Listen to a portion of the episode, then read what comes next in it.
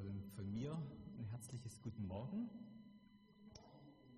Ich möchte meine Predigt mit einer Annahme von mir beginnen. Und zwar, ich nehme an, ich denke, jeder von euch hat sich schon zumindest einmal im Leben folgende Frage stellen müssen. Was hilft mir oder was kann mir helfen in dieser Krise, in der ich gerade drin stecke? Ja, was kann uns in schweren, in aufwühlenden Zeiten helfen? Was gibt uns Mut in unserem Leben? Und als Christen ist unsere Antwort auf diese Frage sehr häufig die Bibel, Gottes Wort. Die Heilige Schrift gibt uns Hilfestellung, wie wir in Krisen überstehen können, wie wir da durchkommen, wie wir das schaffen, da durchzukommen.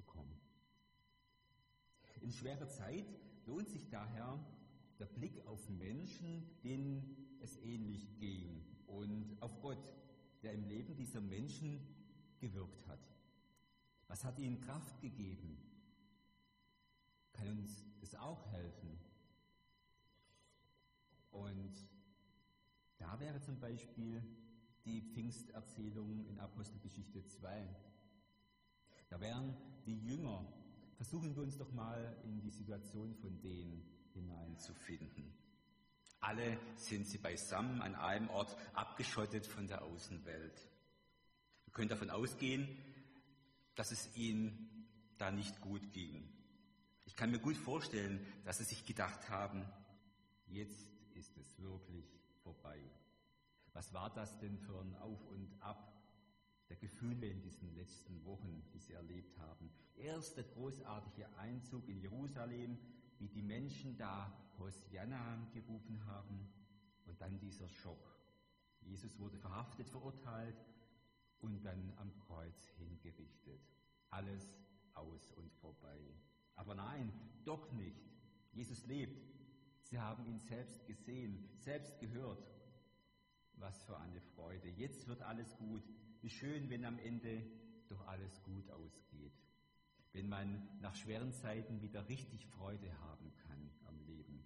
Wenn alles wieder ins Lot kommt. Und dann plötzlich in Luft aufgelöst. Von jetzt auf nachher in den Wolken verschwunden. Jetzt ist es aber wirklich vorbei. Ich bin mir sicher, dass Ihnen das jetzt klar war. Nichts wird mehr so sein, wie es vorher war. So sitzen sie nun da, in diesem Haus, mit dieser lähmenden Mischung aus Angst und Trauer. Ich kann mir vorstellen, dass sie viel geredet haben oder zusammen geschwiegen haben. Nichts ist mehr so, wie es war. Das, was sie kannten und was ihnen Sicherheit gegeben hatte, gab es so nicht mehr. Vermutlich werden sie über vieles nachgedacht haben. Wie soll es jetzt weitergehen? Was geschieht jetzt mit uns und dem, was da begonnen hat? Und da hinein passiert etwas, das alles grundsätzlich verändert. Sie erleben neu, was Gottes Gegenwart heißt.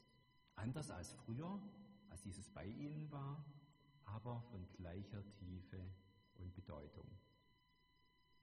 Sie werden verändert. Nicht mehr ihre Angst ist bestimmend, sondern in neuer Weise Gottes Nähe. Und das brauchen wir doch auch für uns heute. In herausfordernden Nöten und Krisen fragen wir, wie es weitergehen soll. Kann und will unser Gott wirklich helfen? Wir bezeugen doch diesen Gott, der sich nicht zurückzieht aus dem Leben und schon gar nicht, wenn es schwierig wird. Der Gott, den wir als Christen bezeugen, ist ein Gott des Lebens, ein Gott, der die Macht des Todes und der Schuld überwunden hat. Da am Kreuz auf Golgatha. Und wie dieser Gott schon zu Zeiten des Alten Testamentes mit dem Volk Israel gehandelt hat, davon zeigen uns ja die vielen Bibelstellen, die viele Beispiele, die die Bibel gibt. Da gibt es zum Beispiel diese junge Frau, die hat es auch hart getroffen. Es ging ihrem Mann schon länger nicht gut, aber dieser plötzliche Tod ist unfassbar. Ein persönlicher Bekannter von Elisa und ein guter, gottesfürchtiger Mensch. Und trotzdem starb der junge Mann. Gott verhindert das Sterben des Prophetenschülers nicht. Gott lässt solche Geschehnisse zu. Was soll ich bloß machen? Wir haben doch alles für Gott, den Allmächtigen, getan. Mein Mann hat immer gesagt, unser Gott kann Wunder tun, darauf kannst du dich verlassen. Und nun stehe ich hier. Meine beiden Söhne denken immer noch, dass ihr Vater wieder heimkommt. Nein, er kommt nicht mehr. Immer wieder hält sie sich die Hände vor die Augen. Tränen fließen und wieder verbirgt sie ihr Gesicht. Am liebsten würde sie sich einfach irgendwo verstecken. Aber wo sollte sie denn schon hingehen? Wohin sollte sie denn fliehen? Sie wird doch hier gebraucht. Dinge müssen geregelt werden. Viele wussten es, dass die junge Familie stark verschuldet war. Und nun, nun wollen sie ihr noch ihr Liebstes nehmen, ihre beiden Söhne. Ist dieser Schuldenberg, der alles platt machen will. Das sind die Leute, die nun alles von ihr wegreißen. Alles nehmen sie mir, alles. Ich habe doch nicht einmal die Möglichkeit, hier mein Recht einzufordern. Unser kleines Haus ist leer. Da ist nichts mehr. Wir haben nichts mehr zu essen. Alles, was wir noch haben, ist dieser kleine Krug da mit etwas Öl. Das reicht gerade noch für ein paar Tage. Ich bin am Ende. Gott kann Wunder tun, darauf kannst du dich verlassen. Jetzt haben mein Mann und ich so lange für Gott gelebt und ihm gehorcht. Wieso geht es uns dann jetzt so schlecht? Sorgt Gott denn nicht für die Sein? Kann man sich nicht auf ihn verlassen? Gott, ich brauche dringend ein Wunder. Was soll ich denn nur tun?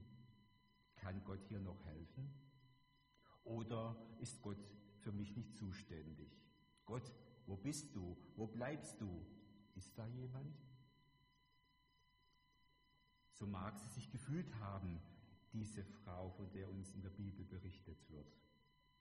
Ihr Mann war einer von den Schülern des Propheten Elia gewesen, Elisa gewesen. Damals hatten die Propheten viele Schüler, die von ihm lernten, wie man Gott dient und die ihnen geholfen haben. Einer der Schüler war also plötzlich gestorben und seine Frau war jetzt ganz alleine mit ihren beiden kleinen Söhnen. Aber dazu kamen noch ganz andere Probleme. Sie hatte bald kein Geld mehr, denn zu der Zeit gab es für die Witwe ja keine Witwenrente oder sonstige Sozialleistungen wie bei uns heute. Sie hat zwar zwei Söhne, aber die waren noch zu jung, um für sie sorgen zu können. Sie musste von dem leben, was andere ihr gaben. Und da war auch noch ein Mann gekommen, dem ihr verstorbener Mann noch Geld schuldete. Entweder zahlst du mir das Geld oder du gibst mir deine Söhne als Sklaven, sagte er. Das war damals so. Wenn man nicht bezahlen konnte, dann mussten die Kinder als Sklaven arbeiten. Die Frau fragte sich, kümmert sich Gott denn nicht um mich? Vielleicht hat die eine oder der andere gerade gedacht, mir geht es irgendwie so ähnlich. Du liebst Gott und willst für ihn leben, aber dann geht trotzdem nicht alles gut im Leben aus. Es gibt so viele Lebenssituationen, wo wir spüren, dass alles, was uns sonst so wichtig im Leben ist, ist hier in Frage gestellt. Da werden einem die letzten Fundamente des Lebens noch genommen. Nicht jedem wird es so gehen wie dieser jungen Frau die nach dem plötzlichen Tod ihres frommen Mannes nun mit ihren beiden Söhnen allein auf weiter Flur steht und zudem noch einen großen Sack Schulden erbt. Aber es gibt doch viele Situationen, wo wir uns fragen, wie soll es bloß weitergehen? Da hilft nur noch ein Wunder, oder? Die Geschichte von dieser verwitweten Frau liegt schon viele Jahre zurück. Etwa 850 vor Christus in Israel, also ist schon ein bisschen her. Es war eine Zeit, wo Gott besondere Wunder getan hat durch Propheten, die Gottes Reden klar verkündigten und eine Autorität von ihm hatten. Es war die Zeit von Elisa, dem großen Propheten, dessen Name wie ein Programm Gottes klingt. Gott hat geholfen. Elisa. Die Wundergeschichte aus der Zeit des Propheten Elisa kann uns in herausfordernden Zeiten, in aussichtslosen Situationen vielleicht die Augen öffnen, wenn wir von Gott ganz dringend doch ein Wunder brauchen. Ich lese uns aus dem zweiten Buch der Könige, Kapitel 4, die Verse 1 bis 7 nach der Guten Nachricht Bibel. Eine Witwe, deren Mann zur Prophetengemeinschaft um Elisha gehört hatte, bat den Propheten dringend um Hilfe. Mein Mann ist gestorben, sagte sie. Du weißt, dass er dem Herrn treu gedient hat. Nun ist der Gläubiger da gewesen, dem mein Mann noch Geld schuldet. Er will mir meine beiden Jungen wegnehmen und zu seinen Sklaven machen. Was kann ich für dich tun? fragte Elisha. Sag mir doch, was hast du noch im Haus? Nichts mehr, antwortete sie, nur noch einen kleinen Krug mit Olivenöl. Da sagte Elisha, geh in der ganzen Nachbarschaft herum und leih dir Gefäße aus, leere Gefäße, alles, was du bekommen kannst. Dann geh ins Haus, schließ hinter dir und deinen Kindern die Tür ab und gieß das Öl in die Gefäße. Immer, wenn ein Gefäß voll ist, stellst du es beiseite. Die Frau ging in ihr Haus und schloss hinter sich und ihren Jungen die Tür ab. Die beiden reichten ihr die Gefäße hin und sie füllte das Öl ein. Schließlich waren alle Gefäße voll. Reich mir noch eins, sagte sie zu dem einen Jungen, aber der antwortete, es ist keins mehr da. Da hörte das Öl auf zu fließen. Die Frau kam zum Propheten Elisha und berichtete, was geschehen war. Elisha sagte, nun geh, verkauf das Öl und bezahle mit dem Geld deine Schulden. Und von dem, was noch übrig bleibt, kannst du mit deinen Söhnen leben.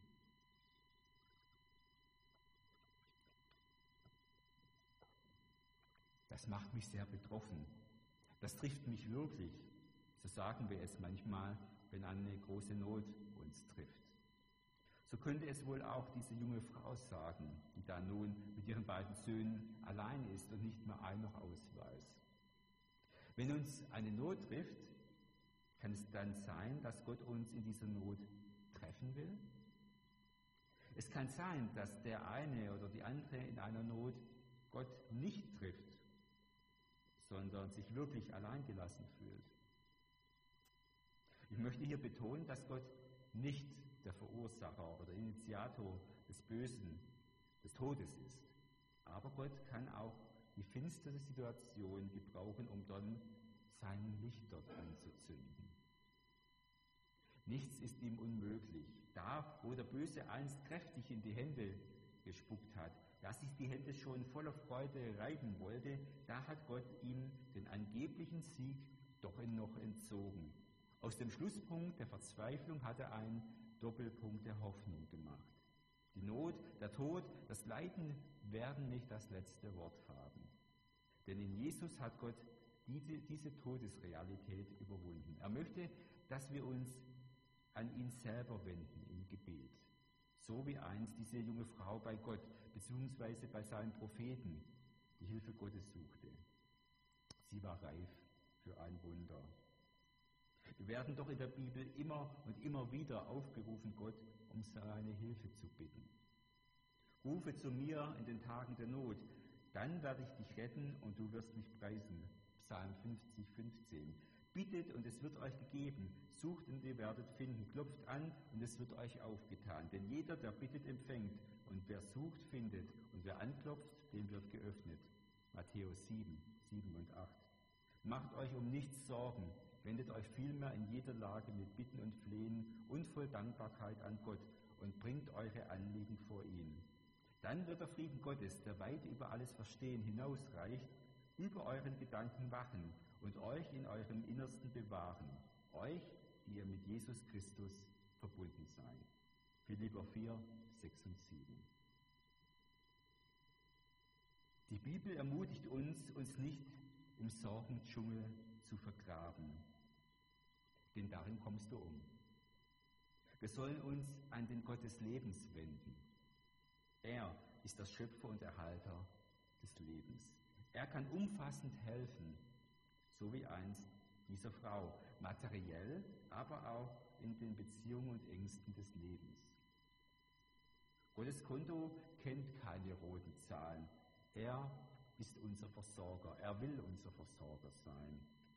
Und so fordert uns auch unser Predigtext heute auf, komm heraus aus deinen trübseligen Gedanken, so wie einst diese junge Witwe. Halt dir nicht mehr die Augen zu, weil du anscheinend in einer aussichtslosen Situation bist. Richte dich mit deiner Not an den einen Gott des Lebens. Rufe ihn an. Bete zu ihm. Er will dich treffen, wenn es dich trifft. Nun könnte man ja meinen, dass ein Mensch, wenn er den Gott um Hilfe bittet, damit sein Glauben, sein Vertrauen schon genügend auf die Beine geholfen hätte. Die Zeugnisse der Bibel zeigen uns allerdings, dass Gott uns hier wie Partner sehen möchte. Er pflanzt in uns Vertrauen und möchte, dass wir das sehr konkret einsetzen. Nicht nur mit unseren Worten im Gebet, sondern auch durch Glaubensschritte und Glaubenstaten. Dazu helfen ganz konkrete Fragen und Aussagen, die uns herausfordern, eben diese Schritte des Glaubens, des Vertrauens auch zu gehen. Anhand des Predigtextes möchte ich folgende drei Glaubensschritte herausheben. Erstens, was soll ich für dich tun? Sage mir, was hast du im Haus? Es geht um Hingabe. Elisa fragt nicht, was brauchst du, sondern was hast du? Schon das kann eine Hilfe sein, nicht nur auf das zu schauen, was mir fehlt, was ich nicht habe, sondern auf das, was ich habe. Was ich bin, auch wenn es noch so wenig erscheint. Der Blick auf den Mangel, auf die Not führt zur Klage. Und auch das ist ja wichtig. Aber wenn ich nur darauf schaue, lähmt es mich und drückt mich nieder. Wir werden durch solche Fragen aufgefordert, aus einem allgemeinen Wehklagen zu konkreten Handlungen zu kommen. Diese Fragen können uns helfen, die Wahrnehmung der Realität nicht aus dem Blick zu verlieren, auch wenn sie noch so aussichtslos erscheint. Das, was für uns wie ein Strohhalm ist, an dem wir uns klammern können, sollte auch als Strohhalm entlarvt werden. Die Witwe hat hier ein winzig kleines Gefäß, so müsste es genau übersetzt heißen. Etwas, was wirklich nicht ausreicht. Aber genau dieser letzten Strohhalm soll sie nun in die Dienste Gottes stellen. Diese Begebenheit erinnert mich an Zeichen und Wunder, die Jesus gewirkt hat. Das Johannesevangelium berichtet von dem ersten Wunder, das wie uns ja, wie eine Art Grundmuster der Wunderzeichen gedeutet wird. Es ist das Wunder der Verwandlung von Wasser zu Wein bei der Hochzeit zu Kana. Immerhin geht es dabei um ca. 600 Liter Wasser bzw. Wein. Auch hier wird zunächst die Anweisung gegeben, die leeren Gefäße mit Wasser zu füllen und dann zu schöpfen. Oder denken wir an die Brotvermehrung, die uns berichtet wird, als Jesus über 5000 Menschen satt macht. Als die Not offenbar wurde, fragte er die Jünger, was habt ihr da? Und siehe da, es waren nur fünf Brote und zwei Fische. Davon werden bekanntlich nicht äh, über 5000 Menschen nur satt. Nein, es bleibt ja auch noch was über. Und auch hier sagt Jesus, bringt sie mir her. Und das Wunder der verwandelten Kraft Gottes geschieht und über 500 Menschen werden satt und es bleibt noch was über. Zweitens, stelle die leeren Glaubensgefäße auf, also konkretes Glaubenshandeln.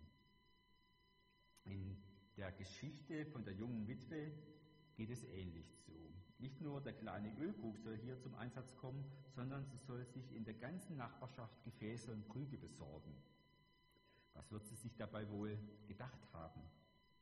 Kommt man sich dabei nicht etwas blöd vor, wenn man lauter leere Gefäße in einem leeren Haus aufstellt?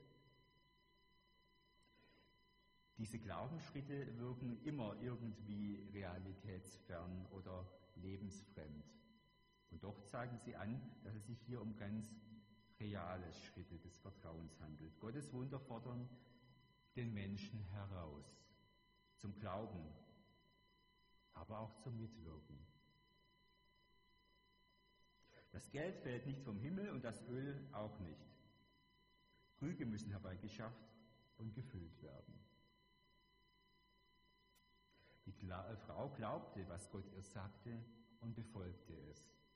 Sobald sie von Elisa wegging, borgte sie sich leere Gefäße, schloss die Tür hinter sich mit ihren Söhnen und goss das Öl von ihrem Krug in diese leeren Gefäße.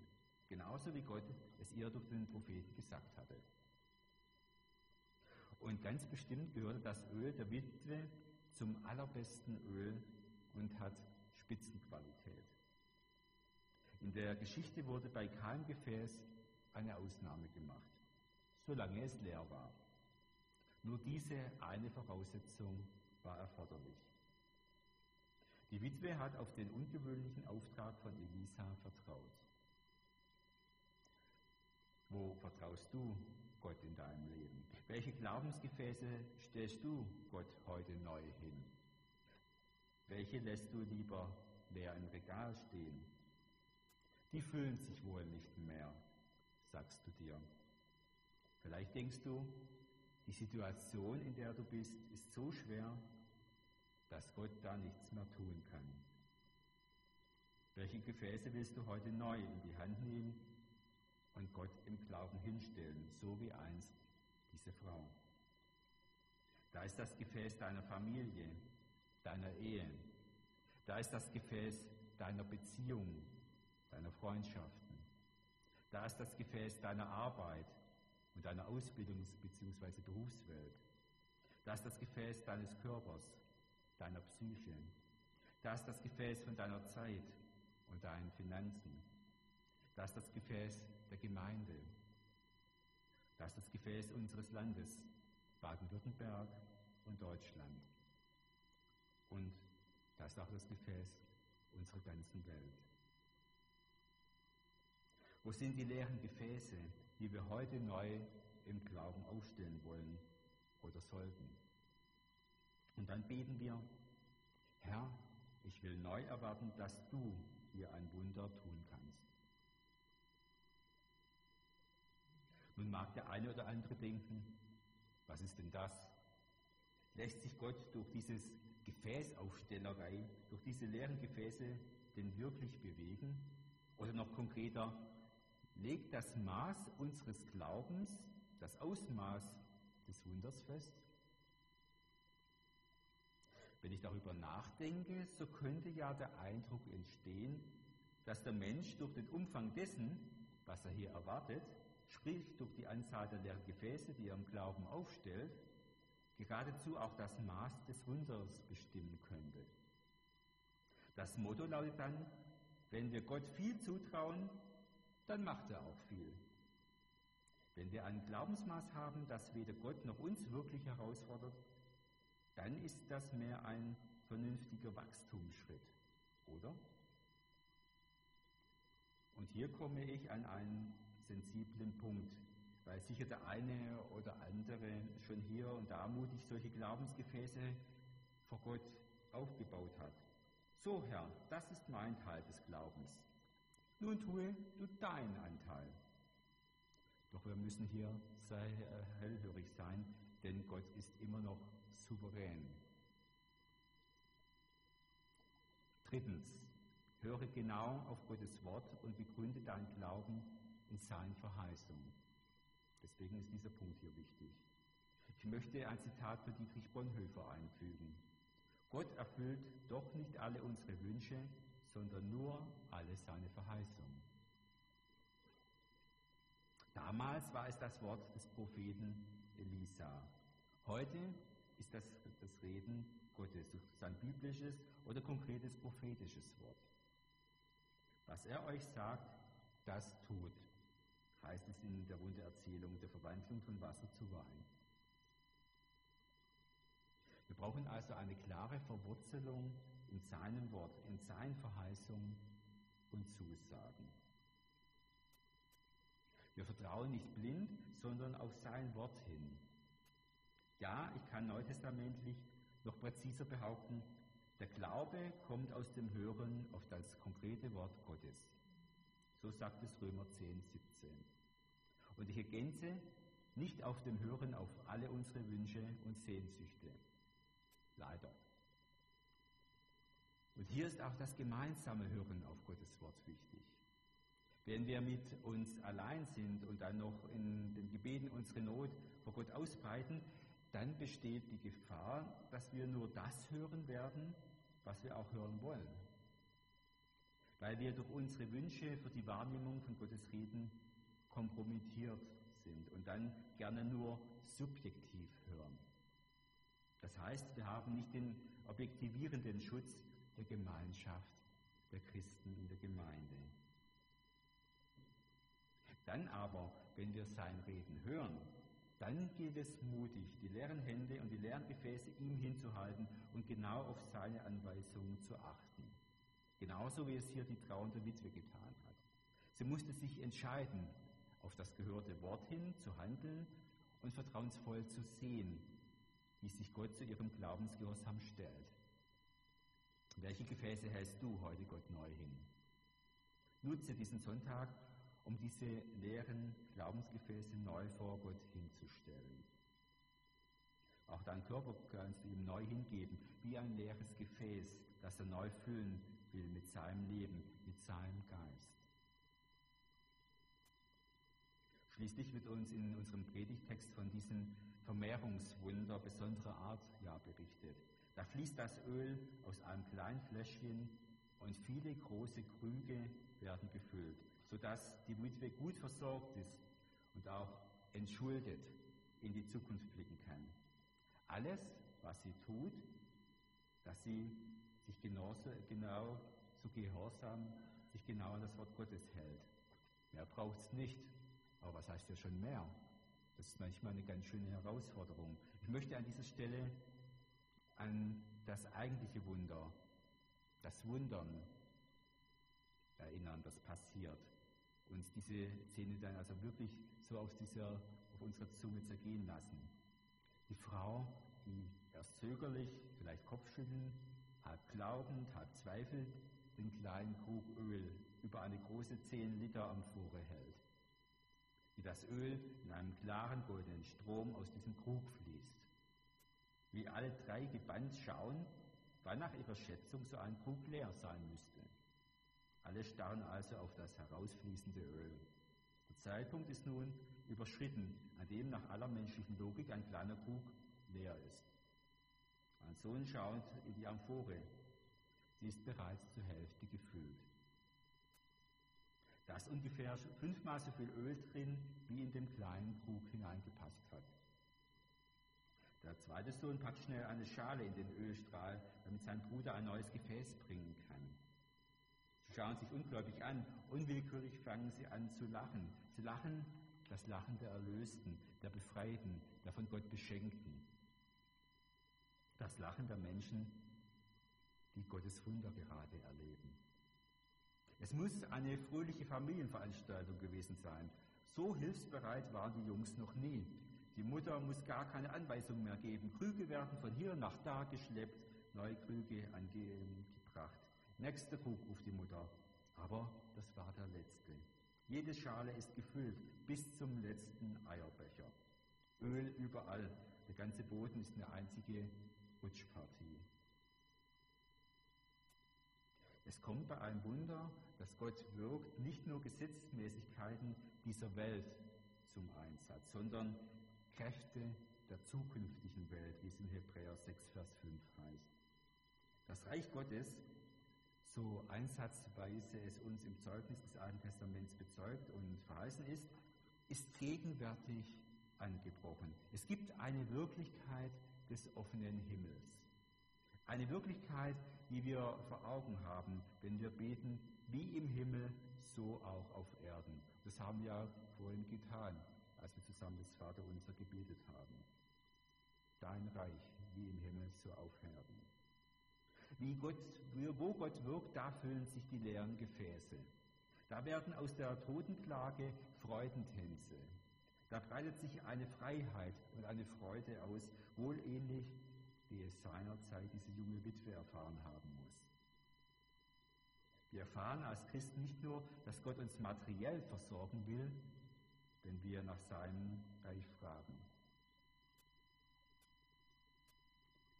Es heißt bei Jesus in der Bergpredigt, es soll euch zuerst um Gottes Reich und Gottes Gerechtigkeit gehen. Dann wird euch das Übrige alles dazugegeben. Und in Kolosser 2, Verse 2 und 3 schreibt Paulus, es geht mir darum, dass ihr gestärkt und ermutigt werdet und dass ihr in Liebe zusammenhaltet.